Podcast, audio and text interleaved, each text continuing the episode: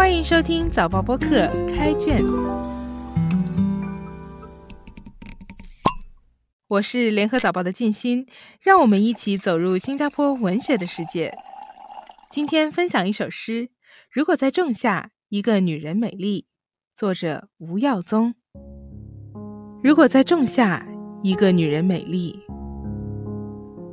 如帕格尼尼主题狂想曲第十八变奏。来，给你开一瓶八二年的拉菲，并且严格取缔。这样的晚顶好不要约伴，只许你独身，只许我们厮守。连弹约翰巴瑞丛丛回忆的食指，模拟汉密尔顿怀表玻璃面的反光，触控那些不曾停止移动的罗马数字。这时，冷静的宇宙向我们显示。十一点，亮光速速划过台海的天空。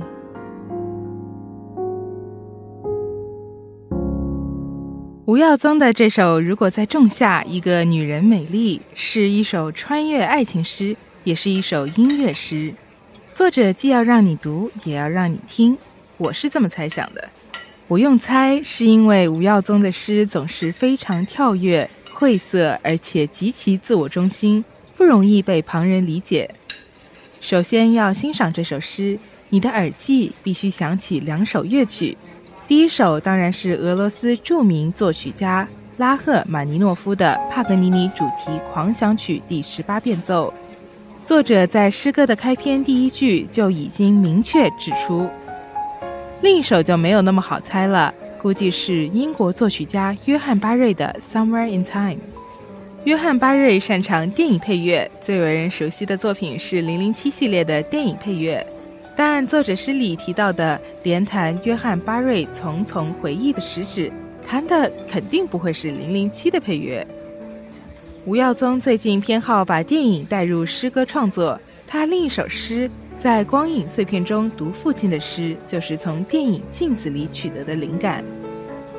读到这里，大家可能已经猜到。这首诗的灵感多半源自于1980年代的经典爱情片《时光倒流七十年》，又名《似曾相识》。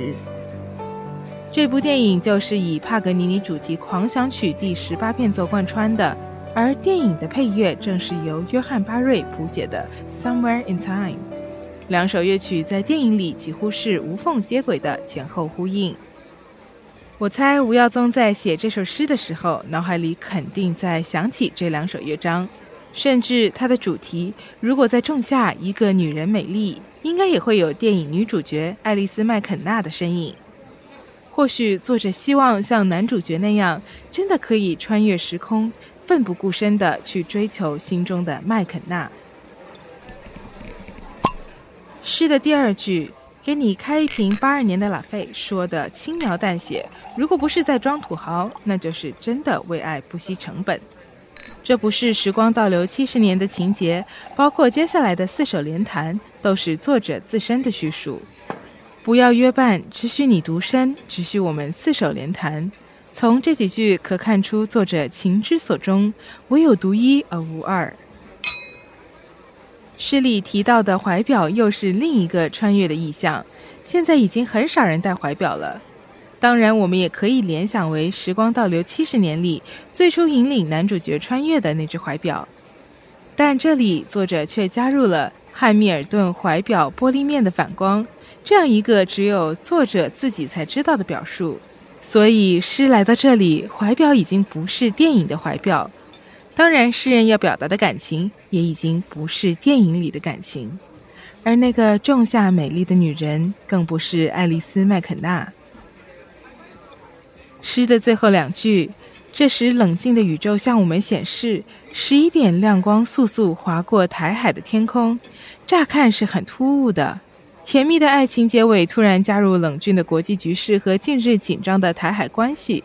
两者完全不搭，看不出有任何关联性，却毫无预警地插进来做总结，像美妙的钢琴弹到高潮处戛然而止。这就是吴耀宗的风格。可能作者要表达的是，这一切美好的意象、浪漫的穿越，还有那些美酒与音乐，跟玻璃的反光那样，都是浮光掠影，不是真实的。一旦警钟响起，美梦就会骤然被敲碎。就像电影里，当男主角沉浸在最甜蜜的时光时，突然发现一枚1979年的硬币，最后终结穿越，强行把他拉回现实。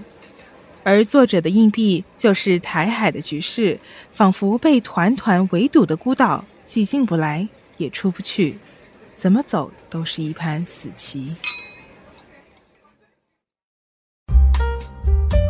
开卷每逢星期四傍晚六点更新，节目中的作品可以在联合早报找到。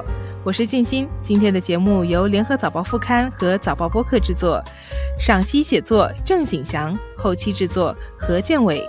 新报业媒体联合早报制作的播客，可以在早报的 SG 以及各大播客平台收听，欢迎你点赞分享。